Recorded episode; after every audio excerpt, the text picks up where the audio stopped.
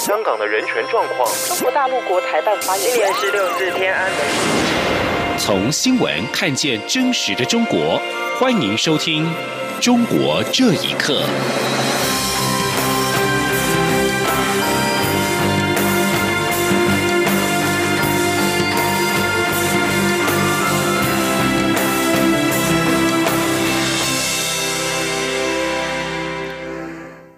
各位好，欢迎收听《中国这一刻》。俗称武汉肺炎 （COVID-19） 疫情是持续的延烧，不实的讯息充斥在网络上面，甚至还有假的行政院的公文。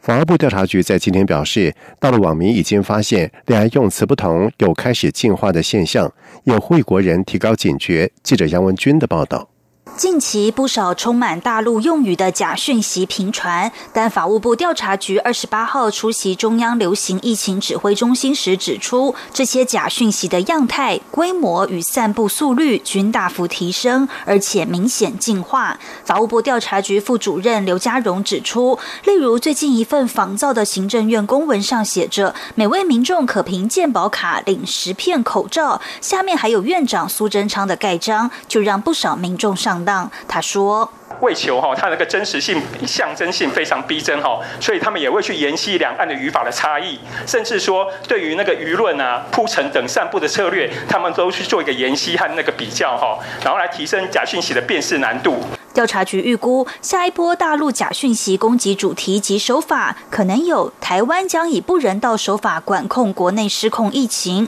美国政要人员、智库及论坛成员经传台湾政局出现不稳状况，剪接照片以制造台湾各地疫情失控事件。台湾官方针对假讯息进行澄清，是为避免疫情真实情况遭国人发现，伪造政府机关防疫相关不实公文等。调查局再次强调，散播不实疫情讯息将负刑事责任，呼吁民众可用关键字搜寻辨识网络假讯息，并切勿转传不实讯息，以免误到法网。中央广播电台记者杨文君台北采访报道。而行政长苏贞昌今天也在脸书贴文提醒民众，最近网络上面出现许多散播假疫情、假防疫政策的恶意的讯息，甚至有人篡改行政院的公文，说大家可以免费去医院领十张的口罩。他要特别说明，这显然是假的。行政院也已经报警处理。香港警方在今天上午以涉嫌参加反送中非法集结罪逮捕工党副主席李卓人等泛民主派的人士。李卓人批评警方此举是大算账，属于政治操作。而警方在今天早上是先后逮捕了李卓人以及一传媒集团创办人李志英和民主党前主席杨森，指他们在去年八月三十一号参加反送中非法集结。李志英同时被加控恐吓他人罪。而身兼职工会联盟秘书长的李卓人获准保释之后会晤记者。他批评警方的拘捕行动是大算账，属于政治操作，以威吓的手段对付香港人。他说，警方在今天早上上门向他出示搜查令，要求他交出八月三十一号穿过的衣服、携带的袋子以及手机。在中午左右，李志英也离开了警署，他没有向媒体发表谈话。而警方高层在中午的时候曾简单的交代事件，指李志英等三人在去年八月三十一号参加非法集结。并说完成调查之后，决定逮捕他们。过程当中没有政治考量。而李志英等人预定在五月五号到法庭应讯。而针对香港一传媒集团创办人李志英等泛民主派人士在今天遭到逮捕，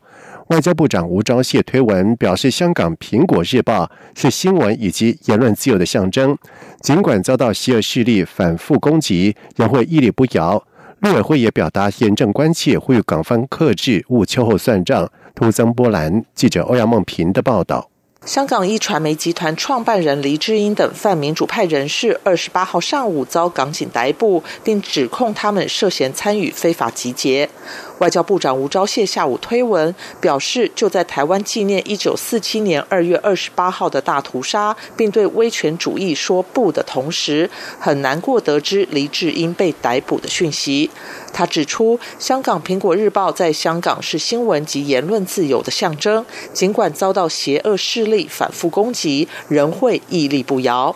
陆委会也发出新闻稿，表示香港警方拘捕多名香港媒体及泛民主派人士，陆委会严正关切，并呼吁陆方应落实基本法对香港民众集会及游行等自由的保障。陆委会指出，近期香港社会仍时有冲突抗争，港人并未因疫情而放弃追求民主，国际社会更未淡忘对香港自由人权的支持。在当前疫情延烧之际，执政者更应团结各界，齐心抗疫。秋后算账无助于稳定情势，也无法获得民众对政府的认同。陆委会并呼吁港方保持克制，勿再徒增波澜。并用心思考，诚心回应人民的诉求，才是化解问题症结的核心之计。中央广播电台记者欧阳梦平在台北采访报道。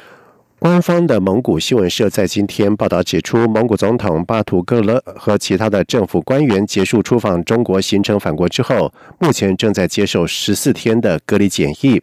从今年一月，中国开始执行特殊措施以防堵武汉肺炎疫情以来，巴图勒戈是首位访问中国的国家元首。巴特勒哥在十七二十七号与蒙古外长达姆丁以及其他的高阶政府官员抵达北京，然后和中国国家主席习近平以及国务院总理李克强开会。而根据蒙古新闻社的报道指出，这些政府官员一返抵蒙古就被隔离，以作为预防措施。而武汉为防堵新型冠状病毒肺炎疫情，是强调高规格的封城，却传出了发烧的民众成功闯关事件。一名从武汉出狱而且确诊武汉肺炎的女子，在日前突破了封城，成功抵达了北京。在消息传出来之后，引发了中国网友群起哗然，质问她是怎么从武汉出来的。而北京维权人士胡佳认为，这显示湖北跟北京的防线形同形同虚设。请听以下的报道：武汉市从一月二十三日起封城，全市交通停止运作，机场、火车站等通道也都关闭。但大陆媒体报道，武汉女子监狱一名刑满的黄姓女子，二月二十二号凌晨出狱后，有家人开车接走，当晚抵达北京，因为来自武汉被隔离观察，到二十四号确诊感染武汉肺炎。黄女闯关又确诊消息传出后，立即引来中国网友一面倒的批评。除了嘲讽武汉封城破功，并担忧有漏洞的封城如何有效防疫，要求对相关失职官员就责。官媒新华社也以“有必要说清楚他是怎么离开武汉的”为题发出评论。北京维权人士胡佳认为，这显示了湖北和北京的防线根本形同虚设。胡佳说：“从离开湖北到进入北京的这个过程，也验证了。”湖北当地所谓的内防输出和北京所谓的外防输入，根本就是聋子耳朵摆设，实际上是漏洞百出的。无论是说疾病疾疾病预防控制系统，就是医疗部门，还是说呃司法警察部门。他们所做的这些工作都是极端不负责任的。香港时事评论员桑普表示，整个事件疑点重重，更不可思议的是，黄姓女子在狱中已确诊武汉肺炎，却仍然可以离开监狱。桑普说：“你想想看，家人怎么去到武汉的？能去吗？不是已经封闭吗？好，最后那个人也可以把用车载他，完全从武汉呐，就是完全到北京去。”沿途是没有任何的那个阻碍的，你想想看，这样的一个做法，你想想看是可能吗？那另外这一个人，他已经在监狱里面确诊了，那按照一直以来的指令，就应该就地隔离吗？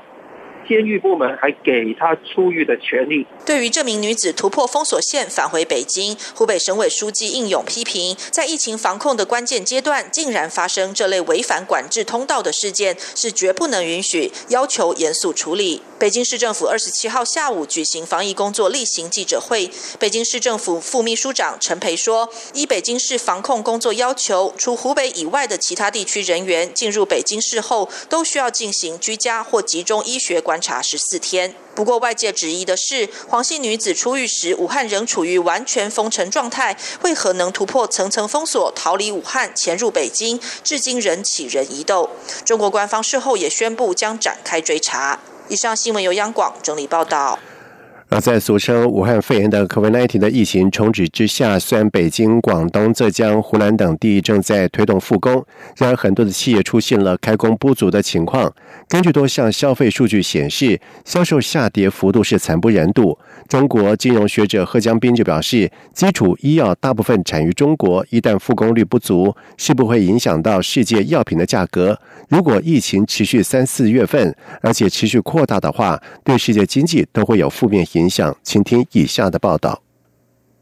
根据自由亚洲电台的报道指出，虽然中国大陆官方的经济数据尚未出炉，但武汉肺炎疫情对中国今年第一季度经济将造成沉重打击。从中国汽车工业协会发布的数据显示，继去年中国汽车销量同比下滑百分之八点二之后，今年一月份汽车销量降幅扩大到百分之十八，创二十多年来新低。但这仍未到最坏状况，预测到二月份汽车销量将会同比下滑百分之八十。中国金融学者贺江斌表示，这次疫情无论对中国还是对世界经济的影响，主要还是看疫情持续的时间长短和波及蔓延的广度。他说。第一个，对部分行业会产生影响。世界上的，比如说制药业，那原料药一般都是从中国进口，对制药行业可能会有影响，至少会影响它的价格，也极有可能出现短缺的情况。第二个呢，就是对中国的影响比较糟糕的，无论是短期还是中长期，餐饮啊、旅游啊、航空啊等等等等等消费。